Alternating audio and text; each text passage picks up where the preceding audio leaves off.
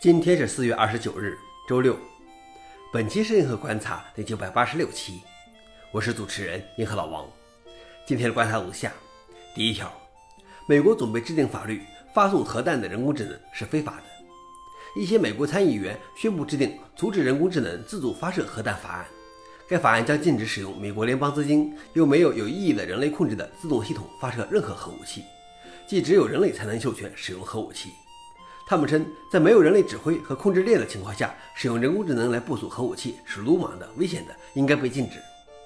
消息来源：阿斯泰克尼考。老王点评：确实不得不防。虽然我认为，如果 AI 真的造反，这是拦不住的。第二条是，FBI 局长称，中国的黑客人数超过 FBI 五十倍。美国 FBI 局长在周四为众议院拨款小组委员会的预算听证会准备的发言中说，中国的黑客数量仍将超过联邦调查局网络人员。至少是五十比一。这一披露凸显了美国正面临着大规模的网络威胁，特别是来自中国的威胁，而且还指责中国拥有比其他所有主要国家加起来都要大的黑客计划，而且窃取的我们的个人和公司数据比其他所有国家无论大小加起来都要多。该机构正在申请约六千三百万美元的资金，以增加一百九十二个新职位来加强网络工作人员。消息来源：CNBC。老王点评：这种套路就是想从美国国会要钱，就要编造中国威胁论。